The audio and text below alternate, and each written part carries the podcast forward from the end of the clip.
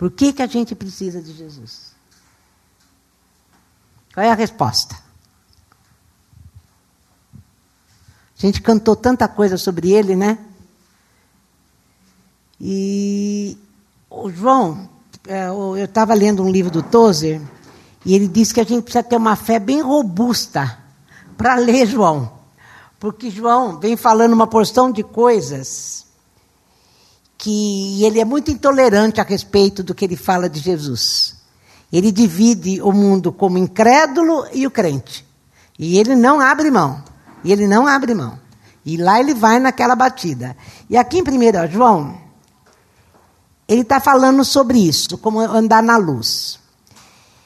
Mas a, gente vai. É aquilo que eu falei. Por que, que a gente precisa de Jesus? Fala bem. A gente precisa, desde o Éden. Desde o Éden. Quando o homem caiu lá no Éden, quando Adão caiu lá no Éden, ele decidiu que ele ia ser o centro do universo. Ele ia ser o centro dele e era a vida dele. E a vida girava em torno dele e ele queria ser igual a Deus, ele queria viver longe de Deus. Ele, se Deus sabe, eu também saberei. Porque quando ele decidiu comer da árvore do bem e do mal, do certo e do errado, ele falou: Bom, se Deus sabe, eu também vou saber. Foi ali que foi o rompimento do homem com Deus. Deus fez o homem para ele. E ali houve a quebra. Houve a quebra em Adão.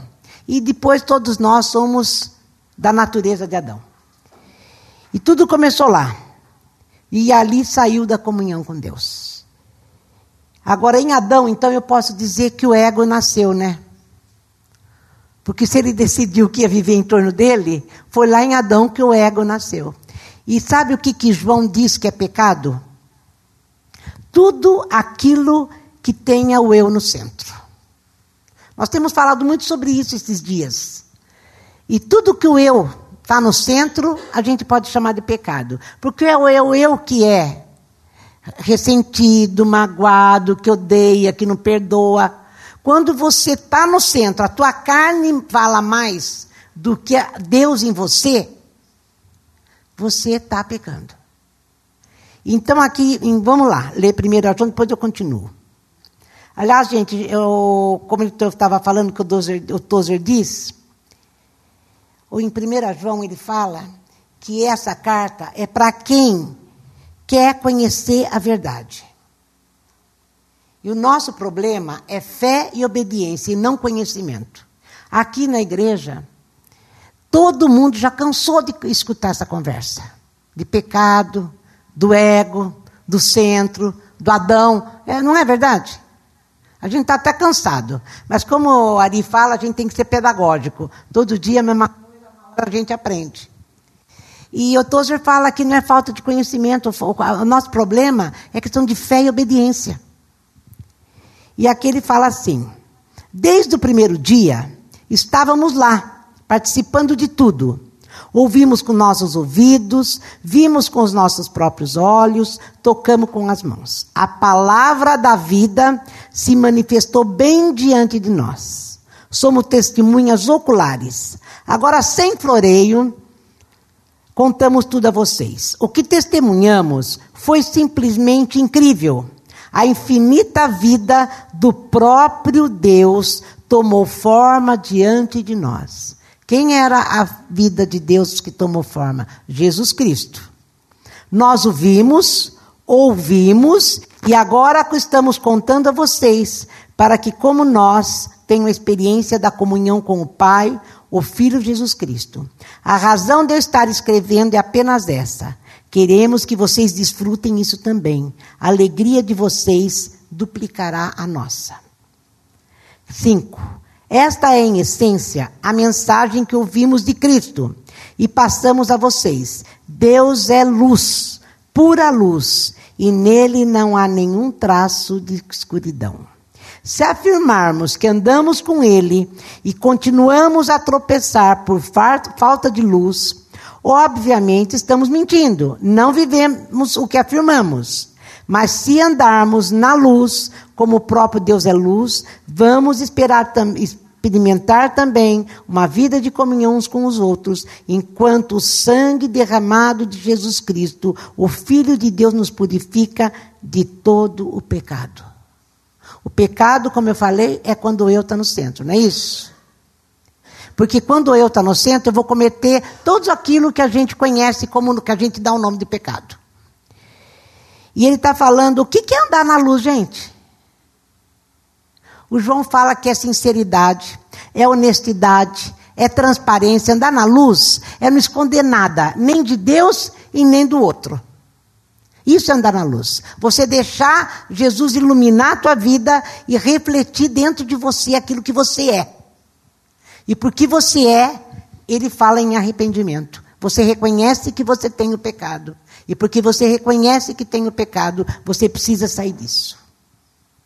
Nós fomos pecadores, gente, por natureza e por prática. E quando ele fala aqui, ó, se afirmarmos que estamos livres do pecado, estaremos apenas enganando a nós mesmos. Então, não tem quem possa dizer que não peca. Uma declaração dessas é um erro absurdo, mas se admitirmos nossos pecados e os confessarmos, Ele não vai deixar de nos atender. Ele é fiel a si mesmo. Ele perdoará os nossos pecados e nos purificará de todo erro. Ele perdoa e Ele apaga. O sangue de Jesus apaga a mancha que o pecado deixou em nós. Mas para isso, você tem que reconhecer e se arrepender. Primeiro você reconhece e depois você se arrepende. Outro dia o Fábio pregou aqui sobre arrependimento. Arrependimento é aquilo que faz você mudar a mente. Eu estou indo por esse caminho e eu me arrependi de estar tá indo por esse caminho, eu deveria ter ido pelo outro. Eu simplesmente saio do caminho, viro e vou andar numa outra direção. Isso é arrependimento. Então, quando eu me arrependo, já que o arrependimento para nós significa isso, eu não vou continuar sempre na mesma prática do pecado, vou. Se eu me arrependi, mudei a minha mente e peguei um outro rumo, significa que eu não vou mais cometer aquilo. E é isso que o João está falando. É isso que ele está falando. Ele está falando, a gente peca por natureza, a gente peca por prática, é uma mancha, o que nós praticamos é uma mancha, mas ele remove essa mancha, ele apaga e remove. Agora, se a gente não reconhece o nosso pecado, ele nunca nós vamos nos livrar do pecado. Agora, olha para você, é o que eu falei, por que, que eu preciso de Jesus? Gente, de, de Gênesis até Malaquias, que é o Velho Testamento, ou todos os livros falavam, mencionavam que precisava vir o Messias. Messias é Jesus Cristo. Por que, que precisava vir o Messias? Porque o mundo estava atolado no pecado. Precisaria vir o Messias para fazer uma nova humanidade, um novo povo, um povo que seria filho de Deus. Não é isso? Para ter uma outra vida, não essa que nós estamos tendo.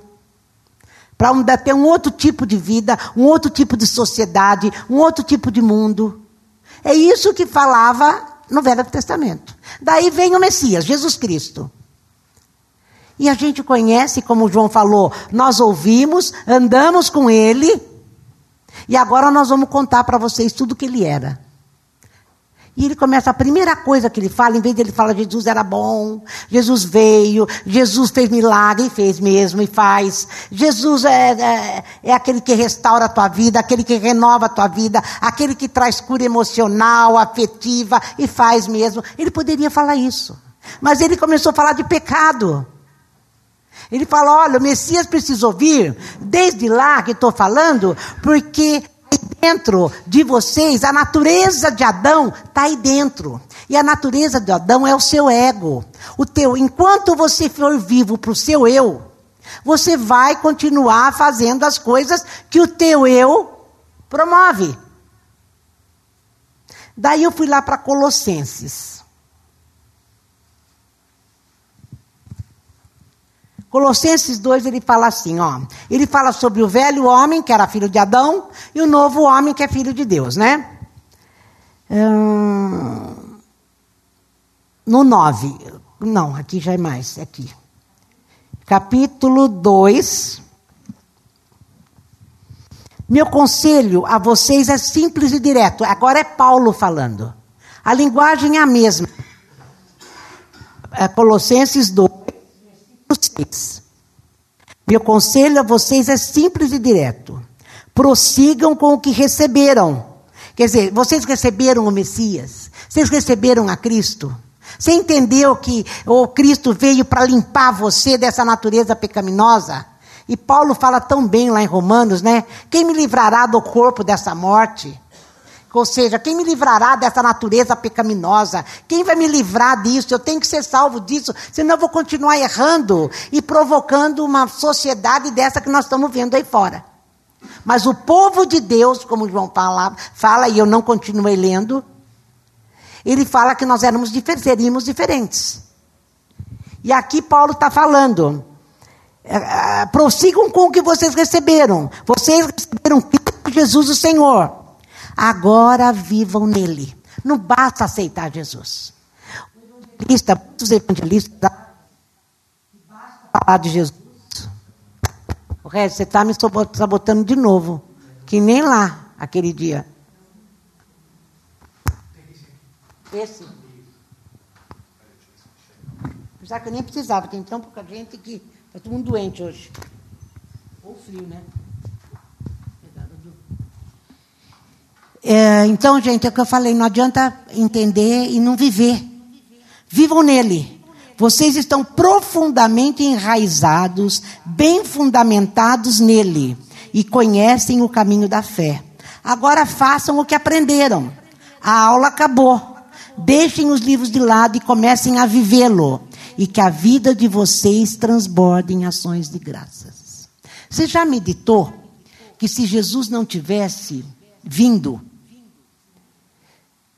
por nós, nós estaríamos condenados juntamente com esse mundo que está condenado? Eu não estou falando do inferno. Eu não estou falando do inferno, estou falando que nós estaríamos condenados a viver como todo mundo está vivendo. Violência assassinato, promiscuidade. A coisa está muito feia aí fora. E nós estaríamos do mesmo jeito. E ele está falando agora que você já entendeu isso, vão viver o que Cristo fala. E que a vida de vocês transborde em ações de graças ainda. Não é falar, é viver.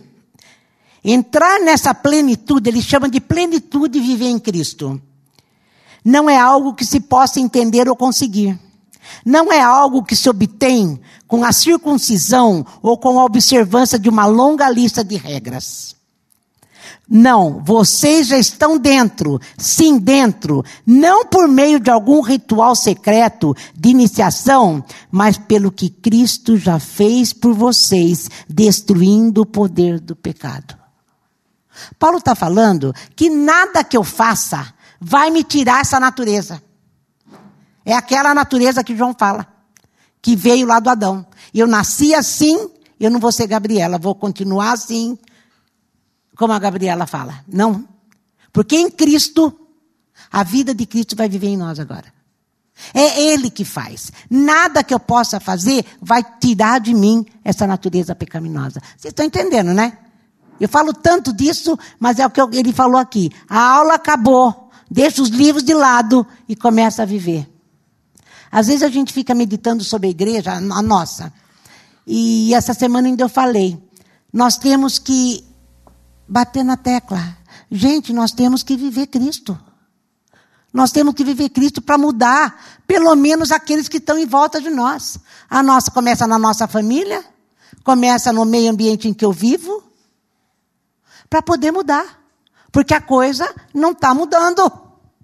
Eu que ando de pertinho, eu sei, né? a coisa não está mudando. E ele fala: Cristo já fez por vocês destruindo o poder do pecado. E se estão à procura de um ritual de iniciação, vocês participaram de um quando foram batizados. Estar sobre as águas foi o sepultamento da velha vida. Ser levantado das águas foi a ressurreição. Deus ressuscitou vocês como fez com Cristo. Pensem nisso todos os pecados perdoados, a lista toda apagada, a velha ordem de prisão cancelada e pregada na cruz de Cristo, ali ele desapossou todos os tiranos espirituais do universo de sua autoridade falsa e os obrigou a marchar humilhados pelas ruas. Uma linguagem bélica maravilhosa. E você já pensou do que é que realmente você foi livre? Você já pensou nisso que ele está falando? Que é como o João falou, eu preciso de muita fé, uma fé muito robusta, para acreditar nessa conversa aqui. Quer dizer que se eu entendi a cruz, não aqui, mas no coração, eu reconheço que eu preciso desse Cristo que pagou os meus pecados. Apagou, além de pagar, ele apagou a mancha do pecado. Ele tirou aquilo que Paulo fala: quem me livrará do corpo dessa morte? Será que a gente crê nisso? É isso que ele está falando. Será que a fé que a gente tem, é, a gente entende que quando Cristo morreu, eu morri com Cristo. E quando ele ressuscitou, eu ressuscitei com Cristo.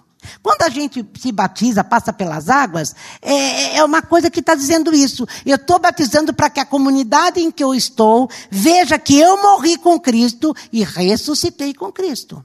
Então, a pessoa, quando levanta das águas, se entende que ela reconhece que agora ela é uma outra pessoa. Ela não é mais a mesma. Gente, isso é uma coisa que é lenta, é um processo. Não é, da, não é assim, tá? Não é mágica. Mas pelo menos a consciência disso tem que estar firmada em nós. Será que nós que estamos aqui, aqueles que, que não vieram, vão ter que escutar outro dia? A gente reconhece isso por fé. Eu realmente entendo que eu precisei morrer com Cristo e ressuscitar com Cristo. Porque quando a gente nasce, todos nascem com isso, com a natureza do pecado. Criança, todo mundo, começa em criança, já nasce. A criança não precisa ser ensinada a pecar, ela já sabe. Já sabe manipular pai e mãe, não sabe. A gente sabe que sabe. Não é? Elas fazem algumas coisas que falam, não é possível. E eu vejo para minhas netas. Tá? E eu lembro quando eu era criança, né? A gente faz. Já desde criança. A gente nasce. E como Paulo, eu quero dizer, eu vivo dizendo, graças a Deus por Jesus Cristo. Graças a Deus por Jesus Cristo. E quando isso acontece, nós estávamos falando isso outro dia. É, por que, que eu digo não para as coisas que eu fazia antes? Não é porque eu não posso fazer. É porque eu não quero. O objeto de desejo meu, que era antes na velha natureza, não é mais. Ele mudou a minha vontade. Ele mudou meu objeto de desejo. E se a gente continuar a ler lá em 1 João, ele fala: a concupiscência dos olhos, a soberba da vida, o amor do mundo, não pode estar no cristão. Porque mudou. E é a mesma linguagem que Paulo está falando aqui em Colossenses. É, eu acho que eu fui até humilhado pelas ruas. Daí eu fui para o capítulo 3. Se vocês estão falando sério, gente, não pode ser mais um domingo hoje. Não pode. Entenda que é Deus falando conosco. Se vocês estão falando sério sobre viver a nova vida da ressurreição com Cristo, hajam de acordo com ela. Se vocês realmente sabem por que, que você precisou de Jesus, que você precisava disso, você, não é que você precisava, você necessitava dele para mudar a sua natureza. Leve as coisas a sério. Você está falando sério? Então leve a sério.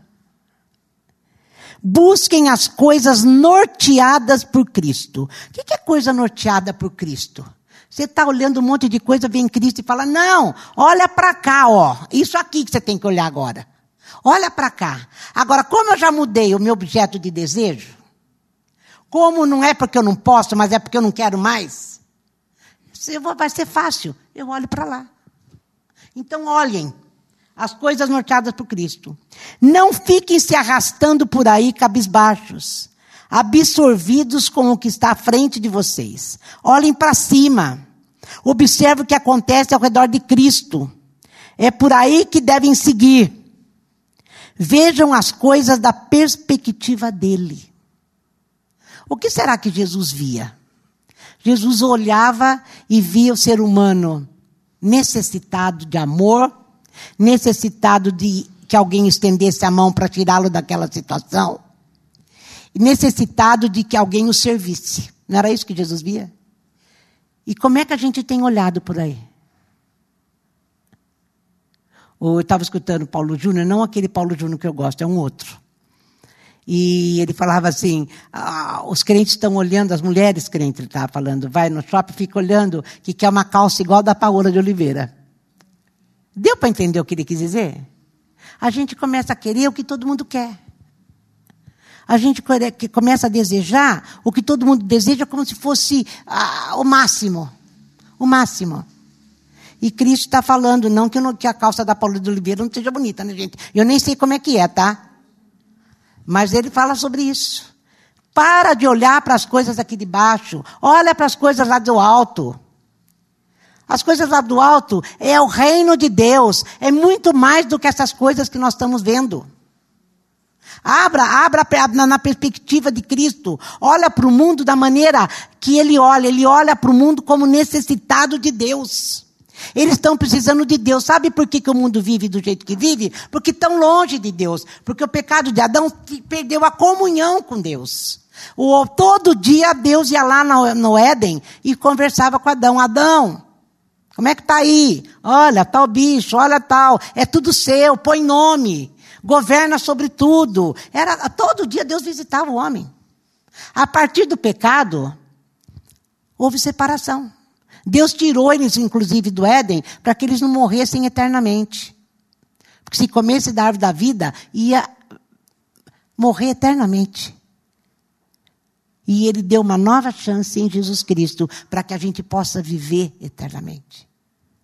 Para que a gente possa viver eternamente. Então vamos olhar desse jeito. Olhar para aquele que está fazendo as coisas que não deveria fazer. Sabe por que, que ele faz?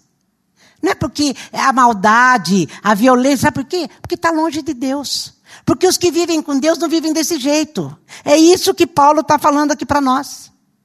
E tudo nasceu do quê? Qual era o pecado mesmo? Ô gente, o pecado não era eu? O eu no centro? E, e o, o mundo peca porque o eu está no centro. Eles não trocaram a natureza. Tudo que nasce do eu é pecado. E ele vai listar aqui, olha o que ele fala. A velha vida de vocês está morta, a nova vida é vida real. Ainda que invisível aos espectadores com Cristo em Deus, porque Ele é a vida de vocês. Quando Cristo, a verdadeira vida, aparecer de novo na terra, o ser glorioso de vocês vai se manifestar também. Quer dizer, você vai estar prontinho já. Enquanto isso, estejam contentes com a falta, com a obscuridade como Cristo. Isso significa eliminar tudo que esteja ligado ao antigo caminho da morte. O que era o caminho da morte? Era nosso caminho do eu. Quando eu quis ser independente de Deus. Quando eu quis viver a minha vida sem Deus. Lá em Adão. Tá? Então, qual é o caminho de morte? Ele chama aqui de promiscuidade sexual, impureza, imoralidade, fazer o que quiser, quando bem entender, apegando-se a tudo que atrai a sua imaginação. Uma vida assim é moldada por coisas materiais e sentimentos maus. Aqueles que estão longe de Deus, é disso que eles pensam. É por coisas assim que Deus está prestes a explodir em ira. Gente, não fui eu que escrevi a Bíblia. Foi Deus. Tá? Através do Espírito Santo iluminando as pessoas. É por coisas assim que Deus está prestes a explodir em ira. Não faz muito tempo, vocês viam fazendo tudo isso. Olha que lindo isso. Antigamente, há pouco tempo, vocês viviam fazendo tudo isso, sem conhecer nada melhor. Mas agora que sabem mais, abandonem tudo de uma vez. Mal comportamento, o mau comportamento é porque o eu não gosta de ser contrariado. Irritabilidade também é porque o eu não teve aquilo que ele esperava ter. Avareza é egolatria. Grosseria também vem do eu. Conversas indecentes, tudo do eu. Não mintam uns aos outros. Vocês faziam isso na velha vida.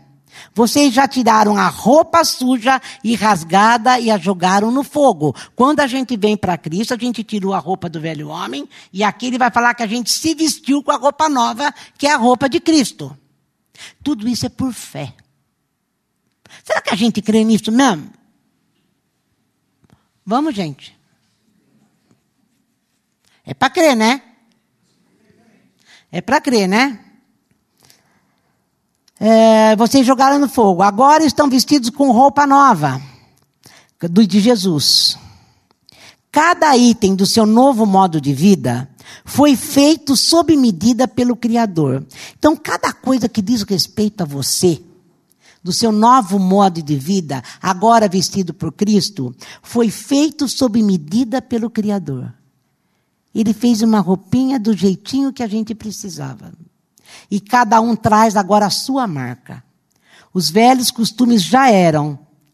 Palavras como judeu e não judeu, religioso sem religião, ter passado pelo ritual ou não, bárbaro e estrangeiro, escravo e livre, não significa nada. Quer dizer, não há uh, separação social, é, nada, não, não há separação.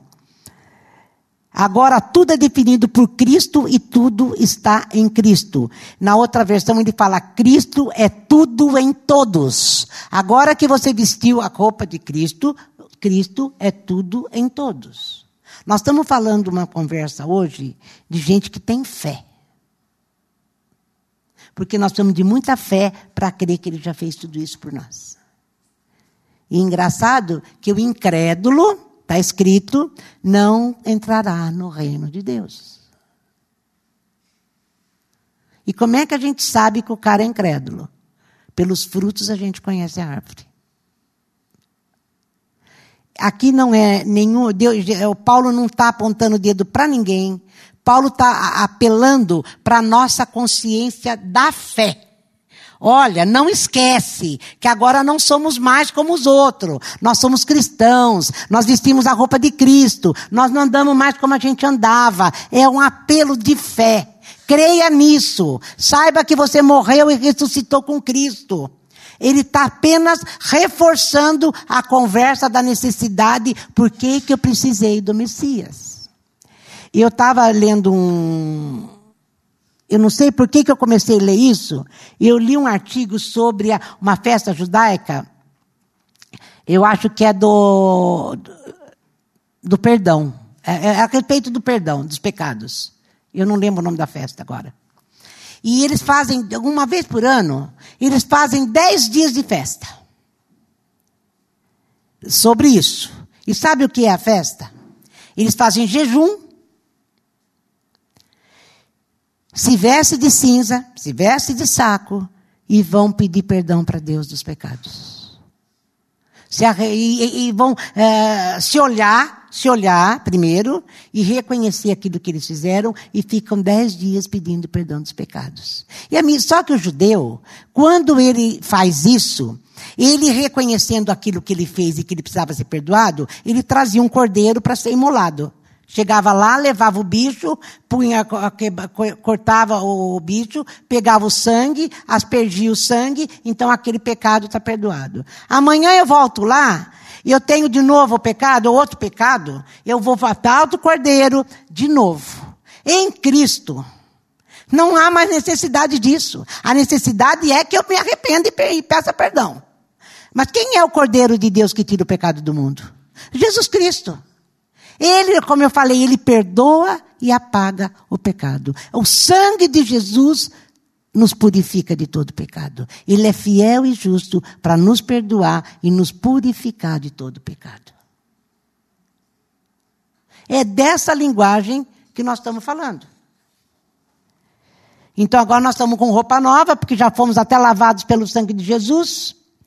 Tudo é definido por Cristo tudo está excluído em Cristo. Portanto, já que foram escolhidos por Deus para uma nova vida de amor, vistam a roupa que Deus preparou para vocês.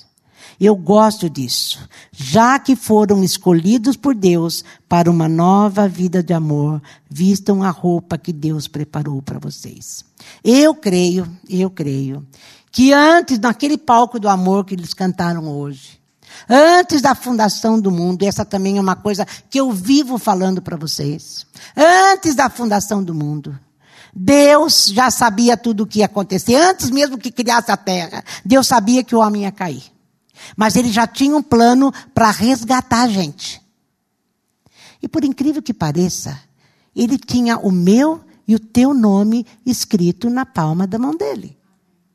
E lá no palco do amor, ele já tinha dito: olha, eu vou querer aquele, eu vou querer aquele, eu vou querer esse, eu vou querer esse, eu vou querer esse. Ou seja, põe teu nome nisso. Você acredita nisso? Acredita mesmo? Então por que, que a gente está vivendo uma vida não estou não, não falando só nisso, mas por que, que a gente está vivendo uma vida ansiosa, preocupada? Se nós nascemos e vivemos porque Deus nos escolheu para Ele. Nós fazemos parte da família de Deus. Ele nos escolheu em amor. Por uma nova vida de amor. Então, por isso, vistam a roupa que Deus preparou para vocês. Gente, a semente dele já está em nós. Tenha fé, creia nisso. Ele escolheu você antes da fundação do mundo, para que hoje eu e você tivéssemos a semente dele. E com a semente dele, nós vamos viver a vida que Cristo viveria aqui. Para poder mudar o jardim de Deus, que é esse mundo que está perdido. Nós temos condições de fazer isso. Nós nascemos em amor. Tudo está incluído em Cristo. Para uma nova vida de amor. E olha, vistam a roupa então. Que roupa é essa? Em vez daquela que a gente leu lá que Paulo falou, que a gente não pode mais viver, olha o que ele pensa para nós: compaixão, bondade, humildade, autocontrole, disciplina, Sejam moderados, satisfeitos com o segundo lugar. Por acaso eu gosta de ser o segundo? Nunca, né? O eu também não é moderado, não é bondoso, não tem compaixão, não é humilde, não tem autocontrole. Sejam moderados, satisfeitos com o segundo lugar, rápidos em perdoar uma ofensa. Perdão é uma coisa que tem que ser corriqueira no nosso meio. E tem gente que se diz cristão e está cheio de mágoa do outro, mágoa daquele que, não, que falou uma palavra meia dura para mim. Mas escuta, a vida do outro estava em Cristo. Ele vai falar mesmo. Ele é mau. Ele não tem essa natureza de amor que nós temos. Agora, talvez a gente também não tivesse antes, como ele falou que nós não tínhamos. E por que, que eu não perdoo? Tem que ser uma coisa muito natural em nós. Não tem que ficar discutindo, não, eu não sinto, ou sinto, tem que fazer, não tem que fazer. Não, é perdoar. Uma ofensa. Perdoem tão rápida, olha, e completamente, quanto o Senhor os perdoou. O fato da gente não perdoar, sabe o que a gente pode pensar? Então eu era tão bonzinho que eu não precisei do perdão de Cristo. A gente esquece que Paulo lá em Romanos fala assim, que quando nós viemos para Cristo, nós éramos, é, todos nós estávamos perdidos no pecado. Nós cheirávamos mal, todos nós, e Ele nos perdoou e nos amou. Nós ainda éramos pecadores quando Ele nos amou. Cristo teve que morrer para poder me tirar disso. Ele deu a gente, Cristo era Deus. Ele viveu como homem, mas ele era Deus para cumprir o palco do amor, ele morreu para que a gente pudesse ter isso.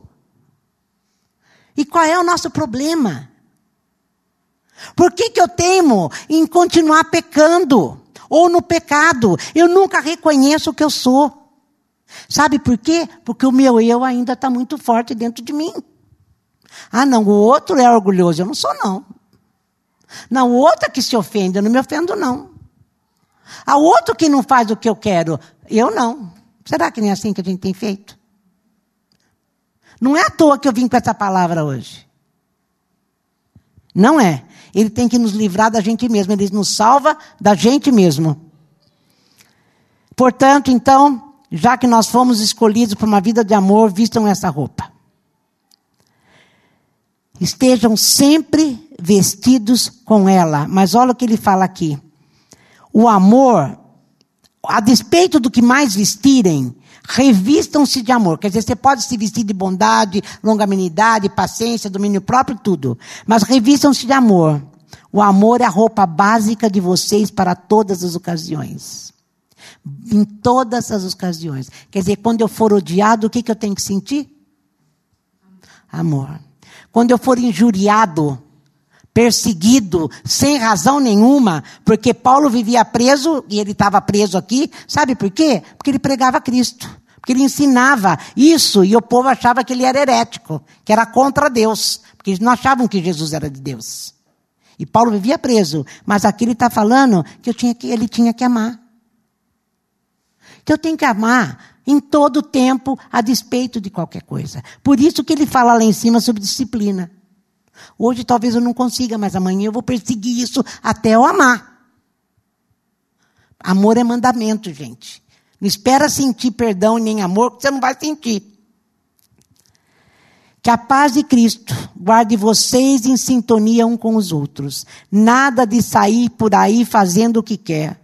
Cultivem a gratidão que a palavra de Cristo, a mensagem, esteja no controle de tudo. Deem a ela todo espaço da sua vida. Oriente uns aos outros, usando o bom senso. E cantem de coração para Deus. Gratidão, né? Que tudo na vida de vocês, palavras, ações e tudo mais, seja feita no nome do Senhor Jesus, com ação de graças a Deus o Pai a cada passo do caminho.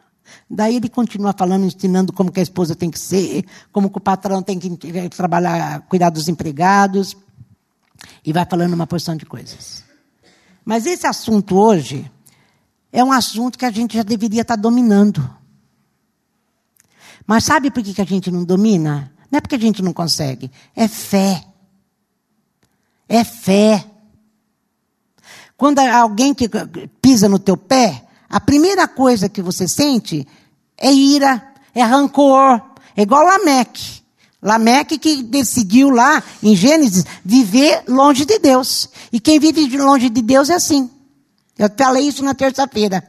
Ele vive longe de Deus, ele quer. Não, você fez, você leva. Você pisou no meu pé, agora você apanha. Deus fala ao contrário. Você que é de Cristo, pisou no teu pé, ama. Anda duas milhas. Dá a capa. Seja bondoso. Tenha misericórdia. É assim que Cristo vive. E aqui está dizendo, pelo que nós lemos, que aonde Cristo vive? Em nós. Se Cristo vive em nós, eu tenho que viver como Cristo viveu. Não é uma coisa assim, é um processo, mas como eu li, quando ele voltar, ele vai achar a gente no caminho, né? Espero que sim. Espero que sim. Gente, em nome de Jesus. Eu, eu mais do que nunca, eu sinto, e nós falávamos isso ontem, temos falado muito, a necessidade da comunhão. Porque a comunhão, um cutuca o outro. Um fala, ó, você está vivendo de outro jeito. Lembra disso? Lembra disso? Mas a primeira coisa que a gente faz quando eu está imperando é fugir da comunhão. É sair da comunhão.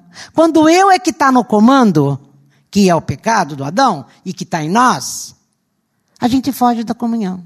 A gente não gosta de estar perto do outro como se o outro estivesse vigiando a gente. Não é vigiar, não.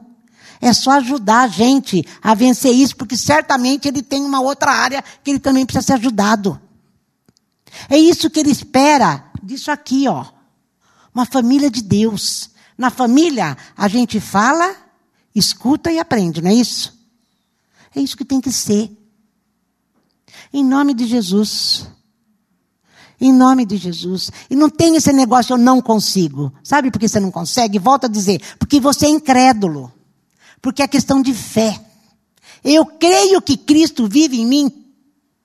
Creio mesmo para que ele veio e que ele vive dentro de mim. E que eu realmente morri com ele e ressuscitei com ele. Se eu morri com ele, a hora que eu quiser me vingar, eu vou para a cruz, que foi assim que ele fez. Ele não foi para a cruz? Mostrando para nós que ali o eu humano morreu. Mas Deus ressuscitou.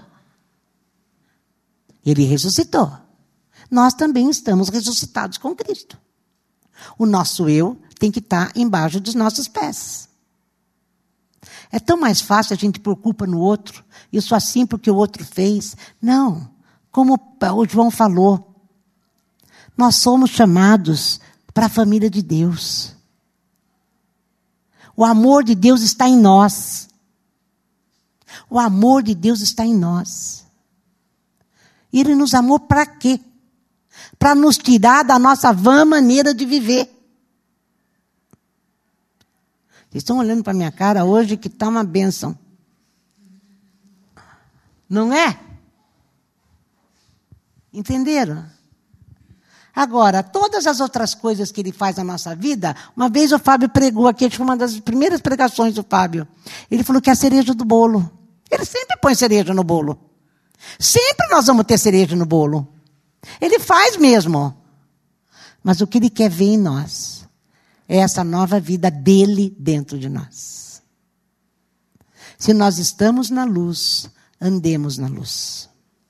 A luz vem e ilumina tudo aquilo que nós tentamos esconder. Nós tentamos esconder. Por isso que várias vezes é, Jesus curava o cego. E todas as vezes que ele curava os cegos, ele sinalizava isso daí. O pior cego é aquele que não quer ver. E quando ele curava o cego, o, teve um cego de nascença, que foi um processo muito engraçado, passou guspe nos olhos, aquela história toda. E quando foram falar para o cego, quem que te curou? O cego nem conhecia. Foi um processo. Ele falou, não, foi um homem que fez isso. Depois foi um profeta. E no fim ele reconhece que Jesus era Deus. É assim conosco. Ele vem curar nossa cegueira. Porque com o nosso eu, nós nascemos cegos. Mas quando a gente enxerga, a gente vira em alegria e muita alegria. E muita alegria. Em paz com Deus e com os outros. E em amor. Quando a gente vê, quando a gente enxerga. E ele falou lá, Paulo, enxerga sobre a perspectiva de Jesus. Ontem nós falávamos assim para uma pessoa: o que faria Jesus no seu lugar? Tem aquele livro famoso, né? É, o que faria Jesus no seu lugar? A pessoa falava: Meu Deus, acho que eu não posso ler esse livro. Não, vai ler o livro. Vai ler o livro. Porque a gente não faria o que Jesus faz. E a Bíblia está dizendo que eu posso fazer. Eu posso fazer. E devo. Triste, né? Acho que eu vou mandar todo mundo. Compra o livro. O que faria Jesus em meu lugar e vai ler, tá? Vamos levantar.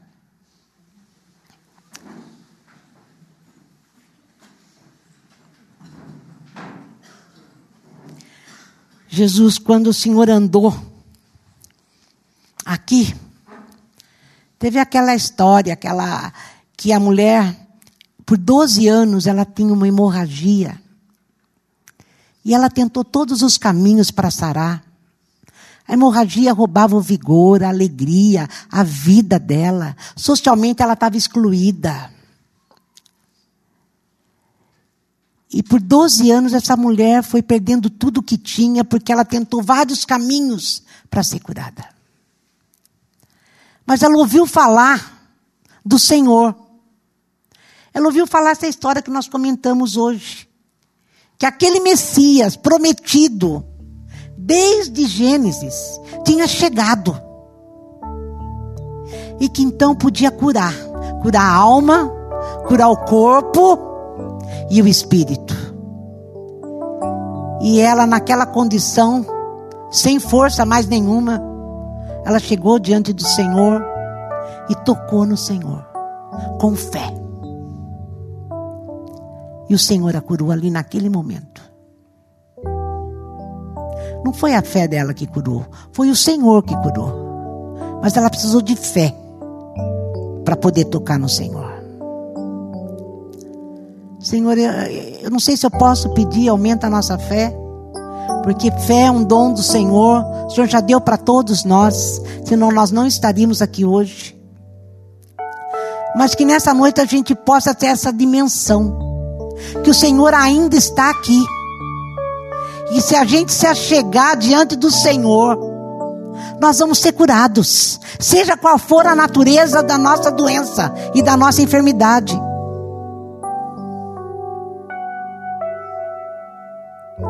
Basta se achegar ao Senhor Jesus. E foi tão maravilhoso que naquele momento impressionante tinha tanta gente, tanta gente, e o Senhor viu a necessidade dessa mulher. E naquele momento o Senhor parou na sua cruzada para falar com ela. Senhor, para para falar com cada um de nós aqui nessa noite. Vem tocar em cada um de nós aqui nessa noite. E cessa essa hemorragia que tem roubado a nossa vida, que tem roubado a nossa história, está fazendo a gente viver uma história que não é aquela que o Senhor disse que teríamos que viver e que o Senhor trazia para nós. É uma nova história, uma história escrita com teu sangue, uma história de amor, de refrigério, de conforto, de alívio, de cura. Que possamos ser curados por fé. Por fé. Senhor, queremos nos revestir de Cristo, vestir essa nova roupa que o Senhor fez sob medida para mim. O Senhor falou aqui, está escrito aqui que o Senhor fez sob medida para mim, como fez para cada um de nós, para trocar a roupa velha, a roupa velha que me deixava doente, que deixava a vida ir embora pelo meio dos meus dedos.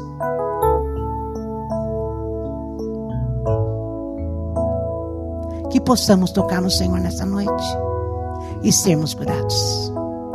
Louvado é o teu nome, Jesus Cristo. Muito obrigada. Muito obrigada por tudo que o Senhor fez, como cantamos, por tudo que o Senhor fez. Salvou, amou, primeiro amor, amou, salvou, curou, deu vista aos cegos. Eu era cega, mas agora eu vejo. Muito obrigada, Jesus Cristo. Muito obrigada. Senhor, que essa consciência de tudo quanto o Senhor já fez tome posse da nossa mente nessa noite. Entre na nossa mente como grava o Senhor escrevendo na nossa mente. E que desça para o coração. para que a gente não seja mais enganado por nós mesmos. O Senhor deu inteligência ao homem e a gente prega a peça para a gente mesmo. A gente dá volta, na verdade, para a gente mesmo. Mas não quero mais ser assim. A começar de mim. A começar de mim. Ilumina, Senhor, cada vez mais as nossas trevas cada vez mais aqueles porões da nossa alma, onde a gente esconde coisas que não gosta que ninguém veja, nem a gente quer ver.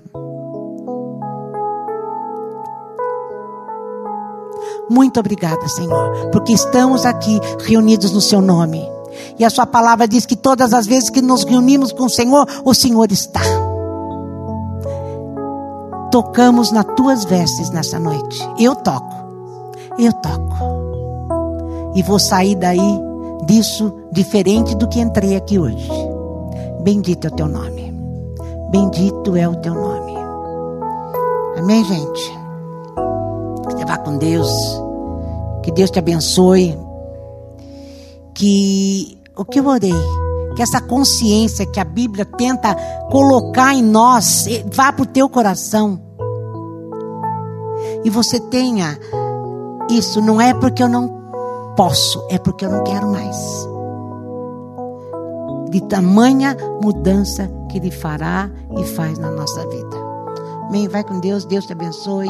Que a graça, a paz do Senhor tome conta de você. Sem ansiedade, sem ficar nervoso, sem ficar preocupado. É, você tem motivo? Não, você tem todo motivo para ficar ansioso, preocupado e nervoso. Mas Cristo está em vocês está em mim. Cristo em vós, a esperança da glória, fala Paulo em Colossenses. Paulo estava preso, gente. Nem por um momento ele pediu para sair da cadeia. Nem por um momento. Ele só falava de Cristo. Para Paulo, Cristo era o foco. E para nós tem que ser assim. Ele é o foco. Amém.